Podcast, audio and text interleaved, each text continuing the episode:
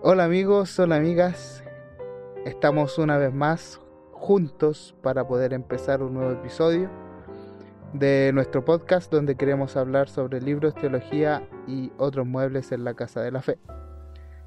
Eh, y como siempre, eh, quiero que puedan saludar mis amigos, mis hermanos que me acompañan aquí eh, una vez más, partiendo por Carlos para que pueda saludar a quienes nos oyen.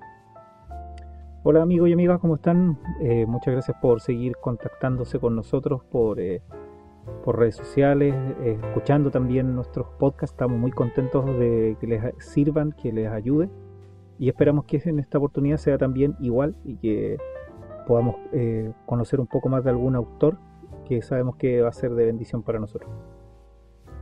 Así es. Bien, pues, y también a Daniel, que vuelve a estar con nosotros en este nuevo episodio del podcast. Daniel, para que pueda saludar a nuestros amigos. Sí, hola hermanos, había estado perdido un tiempo, pero ya regresamos.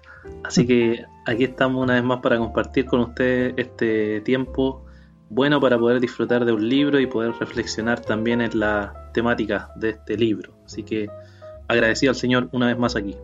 Y regresa con todo Daniel porque precisamente él es quien nos trae el libro del cual vamos a estar hablando hoy. Antes de pasar directamente a las preguntas sobre el libro, eh, quería saludar a un hermano que ahí nos dijo que quería que lo saludáramos, que está disfrutando harto de los podcasts. Eh, su nombre es Jaime Villanueva, que está en el sur ahora. Así que saludo ahí para nuestro hermano. No sé si alguno de ustedes tiene algún saludo igual para alguien. No, en mi caso no. No, yo tampoco. Ya pues, entonces empezamos de lleno con este libro y lo primero es, Daniel, ¿cómo se titula el libro? ¿Quién es el autor? ¿Y qué podemos esperar de esta lectura que vamos a estar conversando? Bueno, el autor de este libro es alguien que ya habíamos hablado antes, que es John Flavel, o John Flavel, eh, y el título del libro es Guardando el Corazón el deber de todo creyente. Un libro eh, de 170 páginas, no es tan largo, eh, y como saben, editado por la editorial Teología para Vivir, ahí por el hermano Jaime. Así que es un libro muy, muy práctico, así como el que vimos en otra ocasión. Este libro, Flavio lo escribe porque un amigo le dice que siente un desorden especial en su corazón. O sea, se siente como que hay un desorden en su corazón. Y entonces John Flavel empieza como a escribir acerca de eso, buscando la escritura cómo poder aconsejar a este amigo. Y después de escribir cierta cantidad de, textos, otros amigos se enteran que, escribe estos consejos y le piden que haga de, este, de estos consejos un libro. Y así oh. nace este libro de Guardando al Corazón. Interesante bien amistoso, bien de desde el corazón hacia hacia cercanos, digamos. Claro, es como que un amigo te pidiera, o sea, te dijera está pasando por algún problema o algún pecado y, uno se pusiera a buscar en la Biblia cómo poder responderle, algo así. Claro. Mira, qué buena, qué buen, tipo consejería. Como consejería, así es. Bien, pues, eh, de las cosas que, bueno, se repiten en este libro que le da también un, un valor agregado, digamos, es que trae esta introducción que siempre hace Jaime a estos libros, como ya lo hemos conversado otras veces. Y él en una de esas de esos puntos se pregunta por qué eh, publicar un libro como este eh, el día de hoy o aquí en el siglo XXI, por qué traducirlo al español. ¿Qué más o menos nos dice ahí o qué, qué, piensas tú, Daniel, que, que lo hace relevante? Este es un libro muy relevante porque, bueno, primero es un libro pastoral que intenta responder, digamos, a una problemática de, una, de un hermano. Entonces, busca en la escritura cómo, cómo darle esa respuesta y, como hace Jaime, trata de hacer la conexión.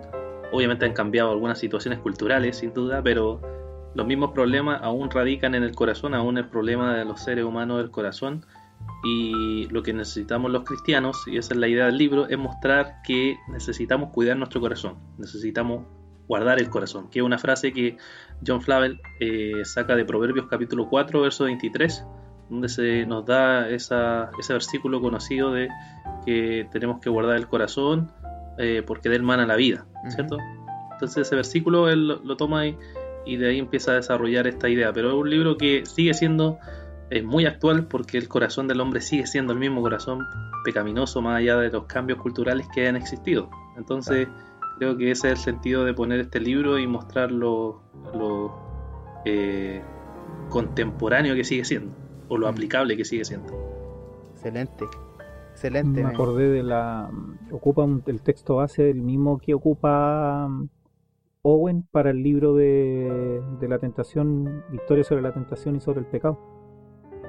Sí, eso estaba pensando, me estaba acordando de ese episodio que tuvimos del libro de Owen. Interesante, cómo eh, estos dos autores usan este texto como algo fundamental para responder a la pecaminosidad del corazón del hombre. Bueno, entonces entremos ya en, tierra derecha respecto al libro, las partes, los títulos o, partes del índice en los que se divide este, este libro. Sí, bueno, este libro, como les dije, comienza con Proverbios 4.23 y él eh, divide ese texto eh, de diferentes maneras, como eran los puritanos, para sacarle todo el juguito y extraer la, verdad y aplicarlo a la, vida, eh, en donde él muestra primero la exhortación a guardar el corazón y la razón de ello. Y él divide entonces este, este texto como en cuatro partes, y el libro se divide así en estas cuatro partes. Primero, lo que implica y supone guardar el corazón. Segundo, exponer las distintas razones por qué los cristianos deben ver esto como un deber Tercero, señalar los tiempos particulares o momentos particulares, digamos, de la vida en los cuales se guarda el corazón. Y finalmente, aplicarlo a, las diversos, a diversos tipos de, situación. Entonces él desarrolla a partir como de estas cuatro partes, va desarrollando la idea de guardar eh, el corazón. Y bueno, y en la primera entonces empieza diciendo esto que dijimos, que es lo que implica y supone guardar el corazón. Entonces él empieza definiendo. Nos dice, bueno, ¿qué significa esto de guardar el corazón? Y él dice, le cito, entonces el guardar el corazón es protegerlo cuidadosamente del pecado que lo desordena y mantener esta disposición espiritual que lo capacita para una vida de comunión con Dios. Entonces ahí él define lo que significa guardar el corazón, cuidarlo del pecado y cuidarlo de esa disposición eh, pecaminosa que, está en nosotros y llevarlo a la comunión con Dios, para guardarlo en Dios.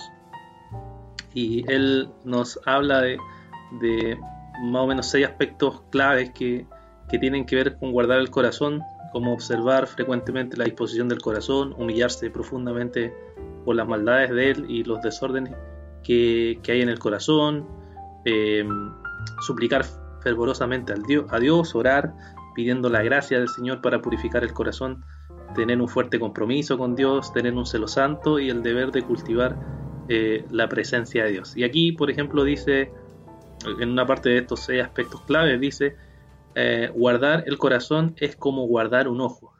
Si un poco de polvo entra en el ojo, no parará de parpadear y lagrimear hasta que haya sacado fuera sus problemas. No puede descansar hasta que haya sacado fuera sus problemas y derramado sus quejas delante del Señor. Entonces eso es lo que hace en la primera parte. Eh, como que define, define qué significa, qué implica eso de, eh, de, guardar el corazón y más o menos algunas cosas así rápidas de lo que deberíamos hacer para guardar el corazón. Veo que coincide de algún modo con lo que hablábamos de esta entendimiento de guardar el corazón como estar vigilante, como estar atento, que también un poco lo, comentaba Carlos respecto al, libro de Owen, pero además le añade este aspecto de, eh, o tal vez Owen también lo tiene presente, pero me refiero a que lo destaca, este aspecto de procurar estar en la presencia de Dios, además de estar vigilante, de cultivar esta relación o el estar en la presencia de Dios, por lo que menciona ahí en los seis punto a tener claro. Claro, así es. Va, mezclando cosas. Sí, de hecho, mirando aquí el texto también, eh, tiene muchas cosas en común con, con, Owen. Me da la impresión, así, porque como yo no todavía no leo este, es uno de los que tengo eh, pendiente de leer prontamente, no, no, dejarlo tanto tiempo guardado. Eh, me da la impresión que es un poco más devocional que Owen. De repente Owen igual es como un poco... Más teólogo. sí, es más teólogo. Es más teólogo, eso estoy viendo.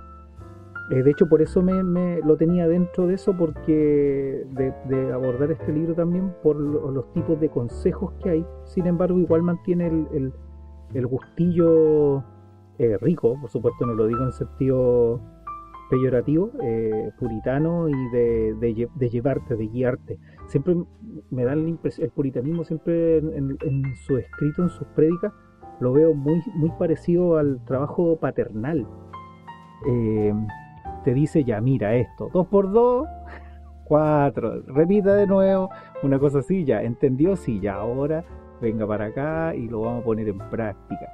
Y te van llevando como a, diferentes estados de, en este caso sería del corazón. Mm. Está muy, muy interesante los puntos que tiene. Yo creo que esa, esa distinción que hace Carlos tiene que ver con el propósito y hacia quién iban dirigidos. Eh, es, evidente que el, libro de Owen es un tratado teológico, mientras que como nos decía Daniel, este es un libro para los amigos, para que pudieran encontrar consuelo y dirección en, las dificultades del momento. Entonces se nota también ahí probablemente el, propósito y, y hacia quién iban dirigidos. Claro, así es. Sí, y bueno, y entonces es más o menos la, la primera parte así de forma resumida de lo, que nos dice y qué significa. Y luego eh, entonces la segunda parte empieza a dar eh, razones para guardar el corazón. Da seis razones para, para guardar el corazón cierto que tienen que ver con la gloria de Dios la sinceridad de nuestra profesión la belleza de, que en nuestras vidas nace eh, o sea en, el corazón nace la, la belleza del Señor si estamos en comunión con Él el consuelo de nuestra alma depende de guardar el corazón y así el progreso también de la vida espiritual depende de guardar el corazón. Y dice, por ejemplo, aquí algunas frases que él da en esta parte y que va diciendo como exhortando poco a poco, como decía Carlos así de forma paternal. Primero advierte sobre ser sincero. Y él dice, una persona que no tiene cuidado de su disposición de su corazón es bastante probable que sea un hipócrita en su profesión cristiana, sin importar lo eminente que sea en el exterior. O sea, si no tenemos cuidado de, tener una profesión a Dios eh, sincera, entonces podemos fácilmente convertirnos en personas hipócritas, lo que, lo que nos va diciendo.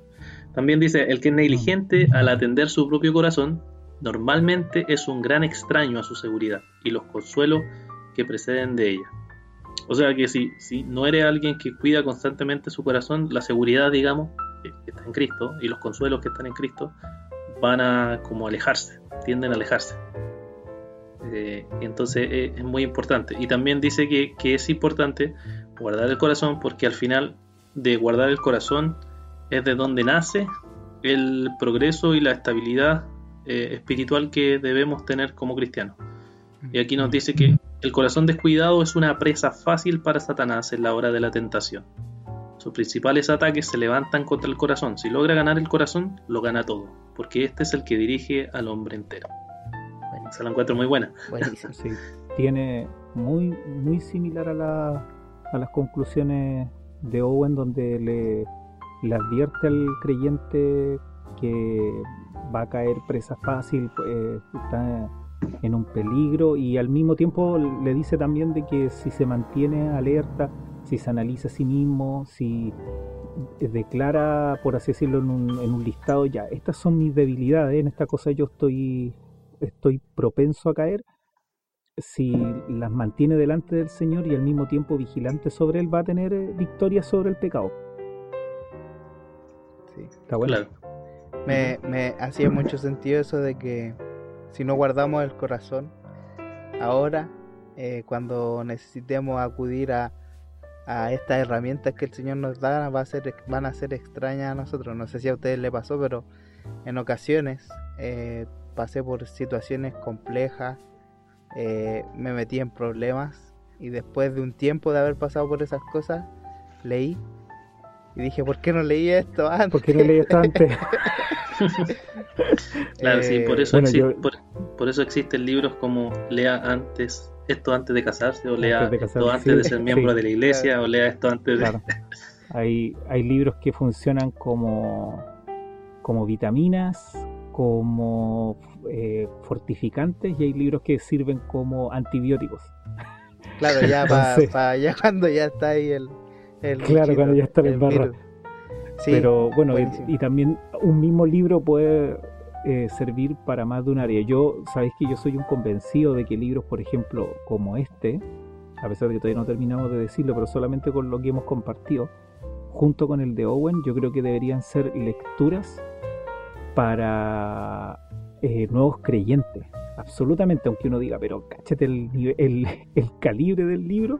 Pero yo creo que si un, un joven, una persona, un joven creyente, no, porque puede ser cualquier persona nueva creyente, eh, tal vez un niño sería más complicado, o incluso a lo mejor comprar la, la edición eh, simplificada, pucha que lo ayudaría. Pucha que lo ayudaría porque lo va a ayudar de muchos sufrimientos con respecto al pecado y la tentación. Claro. Sí, bueno, por eso mismo estos son clásicos, se supone. Los clásicos Sí. son literatura que siempre pasan de deberían moda. leerse. Claro, no pasan de moda y bueno, gracias a Dios ahora lo tenemos en español, que tampoco lo teníamos. Entonces Claro. igual son Mm. libros que están llegando a, a la librería en español y, y que es una bendición poder tenerlos, leerlo y, y, y regalarlo y que los hermanos puedan estudiarlo para cuidar sus corazones.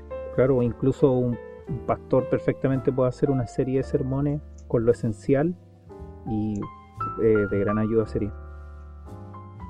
Así es. Sigamos. Bien, pues, y pasando a la tercera parte entonces, esta parte a mí igual, o sea, no es que las otras partes no me gusten, pero me gusta mucho esta- la tercera parte del libro, que se llama Ocasiones particulares que requieren que guardemos el corazón. Entonces lo que hace es ir Mm, describiendo eh, diversas etapas de la vida o diversas circunstancias de la vida que enfrentamos y cómo es importante cuidar el corazón en esos momentos, porque esos momentos van a revelar en el fondo si cuidamos o no cuidamos el corazón. mm, ¿ya? Entonces empieza, empieza diciéndonos que eh, en prosperidad y adversidad, por ejemplo. Entonces tenemos que guardar el corazón en tiempos de prosperidad y en tiempos de adversidad, porque ambos, ambas etapas revelan ciertos pecados del corazón. Dice en el de eh, eh, prosperidad, dice, en este tiempo, cristiano, guarda tu corazón con toda diligencia, porque estará muy inclinado a sentirse seguro y volverse orgulloso y terrenal. Bernardo dice, ver a un hombre humilde en tiempo de prosperidad es una de las mayores rarezas del mundo. Mm. Entonces, ¿qué pasa en tiempo de prosperidad? Y esto igual uno se acuerda del Antiguo Testamento cuando le dice a Israel que, que después cuando conquiste la tierra no diga en su corazón esto lo obtuve yo, eh, esto llegué a conquistarlo por mi fuerza o por mi Claro. inteligencia, ¿cierto? Entonces el Señor lo advierte igual, no lo diga, claro, pero lo dice. Es. Entonces, ¿por qué? Porque en tiempo de prosperidad vamos a tener la tentación de pensar que nosotros tenemos lo que tenemos porque lo hemos obtenido nosotros. somos- por eso pone ese. Somos bacanes, claro. Y en tiempos de adversidad dice: Cuando la providencia frunce su ceño contra nosotros y acaba con nuestras comodidades externas, miremos nuestro corazón y guardémoslo con toda diligencia, para que no se resienta contra Dios ni desmaye bajo su mano, porque los problemas, aunque sean santificados, siguen siendo problemas. Mira, Entonces aquí dice, atendamos con cuidado en este tiempo cuando empezamos a reclamar, uy, ¿por qué a mí? ¿Por qué esto? ¿Por qué yo? ¿Qué pasa, Señor? ¿Qué pasa? siempre yo. Bueno, y, y- y hay muchos salmos también de eso, ¿no? Claro. Mm, que, que, que esas circunstancias. De lamento, claro. Y pero al final termina alabando a Dios. Sí, po, sí. Aunque hay algunos que no terminan bien, pero son menos. sí, pues, hay de todo. hay de todo. son los menos. Son los menos, claro. Eh, también nos dice, ¿cierto?, Eh, que en tiempos de persecución y peligro, en tiempos de apuro y distracciones, también tenemos que guardar nuestro corazón. Y aquí tengo una, una cita igual muy, muy buena respecto a lo que dice sobre esto. Dice, cuando la comida de la despensa y el aceite de la jarra están casi agotados, nuestra fe y paciencia también se agotan. En tiempos como estos es difícil mantener el corazón orgulloso e incrédulo en una calma santa y una sumisión dulce a los pies de Dios. Es fácil hablar de confiar de Dios. Eh, es fácil hablar de confiar en Dios cuando el pan de cada día está en nuestro granero o en nuestra cartera llena. Pero decir como dijo el profeta, aunque la higuera no florezca ni las vides haya fruto, con todo yo me gozaré en el Señor, seguramente no es tan fácil. Mm. Claro, entonces acá está diciendo, claro, cuando tenemos ahí, en este caso nosotros, el refri lleno, ¿cierto? Y tenemos comida sin problema todo este tiempo. Ah, es fácil, ya damos gracias a Dios por, por comer, no sé, una chorriana. Pero cuando tenemos poca comida y está ahí apenita, estamos llegando a fin de mes, ahí es más difícil porque nos vemos tentados a poder quejarnos o poder reclamar. Mm. Entonces eso nos dice que en ese tiempo también tenemos que poner atención a, nuestro a nuestro corazón. Corazón. Sí, ahí va avanzando. Entonces después dice, eh, en tiempos de insultos y pruebas, en tiempos de dudas y tentaciones, dice eh, en esta sección, la mayor diligencia y habilidad para guardar el corazón es en la hora crítica de la tentación, cuando Satanás asedia de cerca el fuerte real del corazón cristiano y a menudo lo sorprende por falta de vigilancia. ¿Cierto? Aquí estamos en momentos de prueba y, tentaciones o dudas, ¿cierto? Cuando el cristiano no está o no ha cuidado bien su corazón anteriormente y llegan esos momentos, entonces Satanás usa ese tiempo para, para eh, ponerlo a, a, prueba fuerte. Bueno. No te preparaste. No te preparaste, claro. Sí, estaba eh, pensando mucho en. Dale. Perdona, estaba pensando en el que lamentablemente en ciertos, o mejor dicho, digamos, nuestros círculos más reformados, tiende a haber un, como una urticaria con respecto a lo que es guerra espiritual, porque se asume que es como un tipo de guerra que conocemos más de la mano de otros, de otros movimientos, otros círculos evangélicos. Mm. Pero claramente cuando uno ve y lee todos estos tratados, tanto el de Owen como el de Flavel, incluso hasta el mismo Edwards, me acordé cuando hablaste del asunto de la hipocresía, hace poco eh, conseguimos un libro que se llamaba eh, Hipócritas, eh, algo así, deficientes en la oración. Y son los tremendos palos, y cuando uno analiza de verdad en el fondo, son es guerra espiritual, está hablando de eso, porque tú te estás, cuando habla del guardando el corazón, se habla del hombre interior, a lo mejor, que es lo que habla Pablo, yo me imagino que ese es como el paralelo, la vida espiritual interna del, del hombre. Y claramente eso es guerra espiritual. Es guerra espiritual, claro, a lo mejor hay personas que ven el diablo en Goku o en, el cigarro, cosas así. Pero bueno, claro, a lo mejor lo ven ahí para ellos, es una guerra espiritual. Pero a veces esto se descuida por rechazar la terminología de guerra espiritual, cuando claramente esto demuestra que esto también o es una guerra espiritual que es mucho más complicada que ver en la tele y decir, oye, ese dibujo animado satánico y cambiar de canal pero otros aspectos del corazón los pasamos colados. Mm, claro.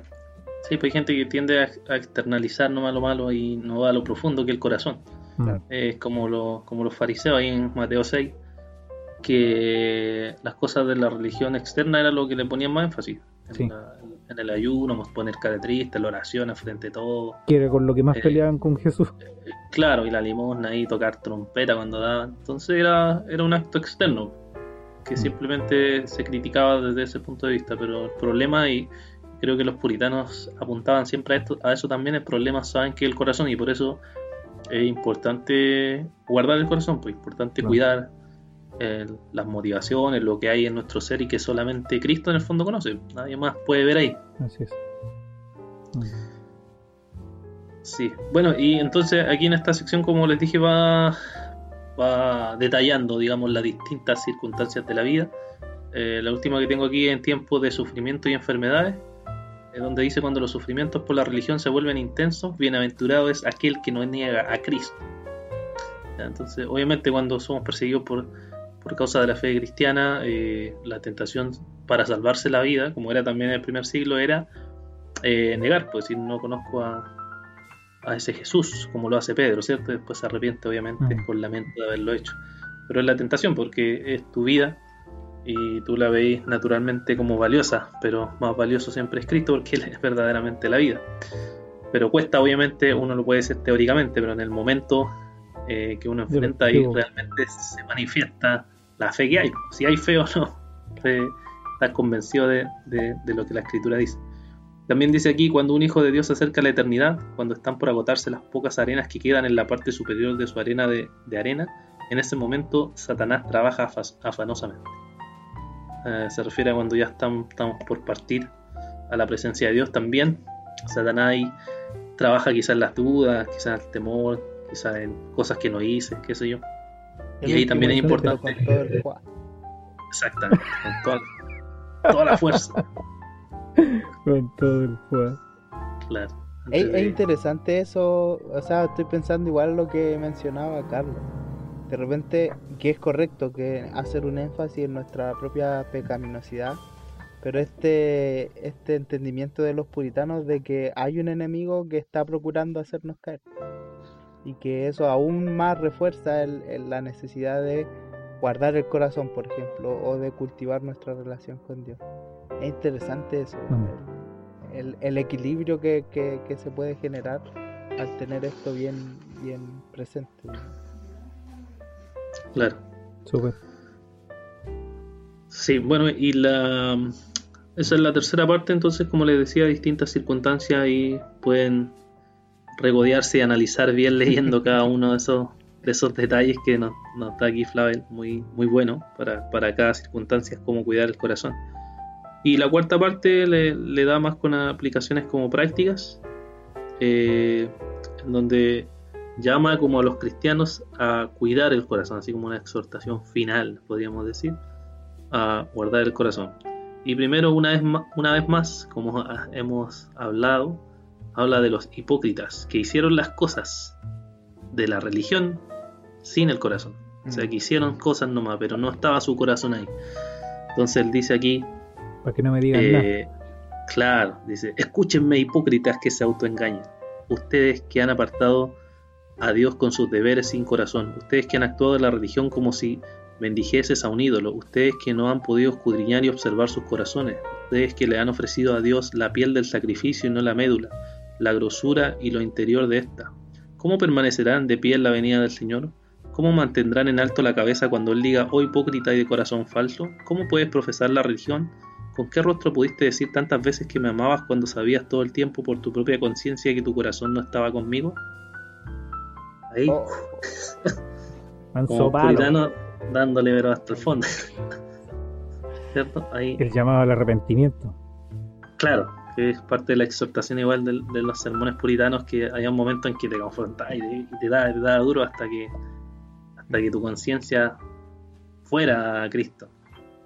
Eh, luego en otra parte también dice, o estudien sus corazones, vigilen sus corazones y guarden sus corazones, abandonen las controversias infructuosas y las cuestiones inútiles, abandonen los nombres vacíos y las demostraciones vanas, abandonen las conversaciones infructuosas y la atrevida censura que hacen de los demás. O sea, dejen de andar peleando y preocuparse de su corazón. Oh. oh, ya me habló el Señor. te habló, te habló. Dice, un hombre que no ha aprendido a guardar su corazón, dice, cuando se ha puesto en algún servicio, ah, esta me gusta, dice. De nuevo, no. un, hombre que no ha un hombre que no ha aprendido a guardar su corazón, cuando se ha puesto en algún servicio para Dios en el que se ha enaltecido, su espíritu se hinchará y se desbordará. Y cuando se ha puesto en otro en el que padece aflicción, se desalentará y se hundirá. Oh, está bueno. Bueno, esa es buena, sí, porque dice, claro, cuando un hombre que, que no cuida su corazón, entonces cuando es puesto en un lugar, no sé, de liderazgo, se siente el más bacán, ah, yo soy el el más sí, va a pasar por arriba de todo. Claro, y cuando está, o cuando lo pone en un lugar donde hay aflicción, ah, no, ¿cómo? Yo estoy sufriendo aquí. Sí, el fondo de su, eh, claro, su, problema es el corazón, ¿cachai? No está guardando el corazón, él no ha guardado su corazón. Por eso, en un puesto de liderazgo se enorgullece y en un, en un lugar donde sufre aflicción se hunde. Entonces creo que una muy buena observación esa de, eh, de del libro aquí de Flavio. Y bueno, harta cita, la última de esta. Dice, eh, eh, esta parte da instrucciones sobre cómo guardar el corazón. Y aquí me hace acordar un poco a Agustín. Dice, el corazón es algo hambriento e inquieto. Buscará algo de qué alimentarse, si no disfruta nada de Dios. Buscará algo entre las criaturas, y ahí a menudo se pierde a sí mismo, así como para su fin. No hay nada más que comprometa al corazón a una constancia y una uniformidad al caminar con Dios que la dulzura que saborea de él, como los galos, cuando una vez probaron el vino dulce de Italia, nunca pudieron estar satisfechos hasta que conquistaron el país donde se producía. Está buena. Buen ejemplo, ¿no? Que me acordé de, es que me acordé de Asterix. ¿Cachai? Hay unos monitos. Hay unos Sí, de- monitos de- que son galos, po. ¿ya? Y eran, y eran más buenos para el copete. El. Claro, o sea, si, si probaste la dulzura de Cristo una vez, ya no vas a encontrar nada más sabroso Mm. que Cristo. Bueno, Y por eso hay que volver a, a Cristo todo el tiempo. y ahí es donde vaya a encontrar plena satisfacción Claro. de todo. Qué buena. Buenísimo. Buenísimo. Eh, así es. que bueno ya, ya destacaste hartas cosas y sobre todo ahí con las citas se hace claro el, el hacia dónde apunta y, y- y cómo podemos hallar utilidad en esto Eh, pero no sé si que- quisieras destacar algo en particular una aplicación para el hoy para estos tiempos que pudiste sacar pensando en, en la lectura de, de este libro, Daniel. Pucha, ¿qué quieres que te diga? Todo es tan aplicable en estos libros. es difícil sacar una aplicación después de tantas aplicaciones. Pero hay, hay varias cosas importantes, yo creo. Bueno, y la, la central de todas es que si no estudiamos nuestros corazones y si no vigilamos nuestros corazones, estamos expuestos a mucho pecado. Mm, a mucho, mucho pecado. Creo que, no sé si se la escuché, no sé si se la escuché a, a Tim Keller una vez, que hablaba de que en el ministerio pastoral será genuinamente alguien que sirve o será un hipócrita. mm, Eh, y eso aludía al- a, la idea de que en el ministerio pastoral es muy importante guardar el corazón porque va a estar constantemente en las cosas santas y si no lo guardas puedes fácilmente hacerlo mecánico. Eso lo pongo en mi caso, pero obviamente se puede aplicar a cualquier tipo de liderazgo que hayan en las diversas iglesias, en donde si tú estás haciendo cosas por hacer, eh, sin realmente hacerlo para la gloria de Dios, hacerlo realmente de corazón al, al servicio, entonces te vuelve un hipócrita o se vuelve frío, se vuelve mecánico, se vuelve nada. Entonces creo que eso es muy importante y, y para eso tienes que, uno, la idea de guardar el corazón es que tienes que examinarte una y otra vez, por siempre, las motivaciones, por qué haces lo que haces, eh, la razón por la que lo haces, qué hay detrás de eso, si verdaderamente hay... Uno puede decir, no, esto es para la gloria de Dios, ¿cierto? Pero Su- Suena bonito. suena bonito, claro, pero ¿qué tan real es? ¿Qué tan sincero es? Creo que eso requiere discernimiento, requiere un estudio de tu propio corazón. Y eso es lo que yo creo Flavel eh, está tratando de mostrarnos y también eh, se aplica para nuestros días. Cuánto debemos preocuparnos de cuidar y guardar nuestro corazón para servir al Señor.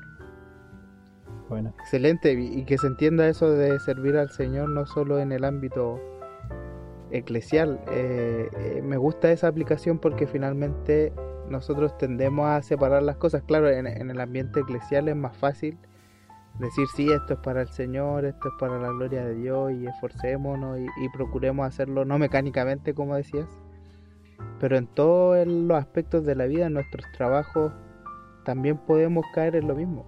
Y es mucho más fácil, entre comillas, caer en lo mismo porque de algún modo la- la- las personas piensan que es un trabajo para ganar dinero y, y poder vivir bien. Pero también es para la gloria de Dios, es servicio a Dios también. Entonces, ¿por qué lo estamos haciendo? ¿Cuál es la motivación de nuestro Mm. corazón allí? y lo Y eso puedes también hacer. nos va a eh, ayudar. Claro, En, el, el- en, la, en la- como decía ahí, el- los momentos de prosperidad, en los momentos de adversidad, eh, vamos a poder responder bien conforme a lo que la escritura nos enseña. Carlos, perdona. Sí, sí. No, no, no, te, te- eh, ¿cómo se te perdón yo? El, y sí, el, y lo puedes hacer bien, hasta excelente, sin, sin la ayuda de Dios, entre comillas. Ante los ojos humanos, uno lo puede hacer bien, tener éxito a, par- eh, a partir de los estándares del mundo y, y, ser un hipócrita. Si eso, cuántas veces lo hemos visto en redes sociales y yo cada vez que veo de repente líder tanto cayó en X cosas, yo la verdad que en vez de decir miren lo que hizo y ponerlo en redes sociales, a lo mejor unos años antes lo hubiera hecho. Eh, pero yo cada, cada día más yo digo, chuta señora, ayúdame. ayúdame, ayúdame, ayúdame. Y me quedo callado nomás porque la verdad que orar por la persona o, o lamentarlo en el buen sentido de la palabra, no lamentarlo en el mal sentido de como, eh, bueno, por eso, por algo le habrá pasado, que es como una respuesta más, más típica, sino que uno mismo decir, chuta, no, sí, estamos hechos del mismo género, así que no hay nada de que extrañarse en el sentido de que a mí no me puede pasar. Mm, claro. Sí, es la clave guardar el corazón, si no, estamos fritos. Excelente, oye, súper buen libro de nuevo, así que buena vuelta, buen retorno. Eh, cuéntanos, ¿se puede comprar? ¿Dónde está disponible? ¿En qué formato? Eh, sí, se puede comprar por Amazon, está en papel y está en Kindle. Eh, bueno, se puede comprar por Amazon, no sé qué otra forma de este tiempo. en estos momentos, claro. Sí, está ¿La editorial digital entonces. La editorial Teología para Vivir. Sí. Muy Una vez más, nuestros hermanos sorprendiéndonos de Teología para Vivir. Puro el libro bueno. Están haciendo buen, buen, trabajo, buen trabajo ahí los hermanos. Así que vamos, vamos a estar con, compartiendo puros libros por ahora de esta, editorial por ahí. Excelente. Ya pues vamos a ir despidiéndonos. Eh, partiendo por, por ti, Daniel. Eh, sí, bueno hermanos, gracias por escuchar una vez más nuestro podcast y espero que haya sido un libro que le ayude a profundizar en sus vidas espirituales, también a analizar sus corazones delante de Dios. Así que espero que puedan adquirir este libro, estudiarlo y, también, como decía Carlos, eh, estudiarlo en la iglesia. No sería una mala idea para, para profundizar en, esta temática. Así que que el Señor les bendiga. Carlos. Eh, bueno, sí, una vez más agradecer al Señor por porque estos libros no se perdieron en el tiempo. Eh, tanto tiempo y bueno, él sabía que también esto estos tesoros iban a servir, la verdad que yo creo que hasta, hasta que Él venga. No, no me imagino qué otra cosa podría ser tan o más útil para, para nuestros corazones. Así que agradecido y esperando que a todos ustedes que nos han escuchado les, también les estimule a seguir ahondando y seguir eh, creciendo en santidad, porque el Señor dijo, nos prometió de que Él iba a estar con nosotros hasta el final y, el, y la predestinación también apunta a ser hechos conforme a la imagen de su Hijo. Así que también un abrazo a todos. Así es. Bien amigos, nos despedimos una vez más esperando encontrarnos en otra ocasión y disfrutar de otro libro juntos y de reflexionar en torno a la escritura, a lo que Dios nos enseña. Que estén muy bien, nos vemos.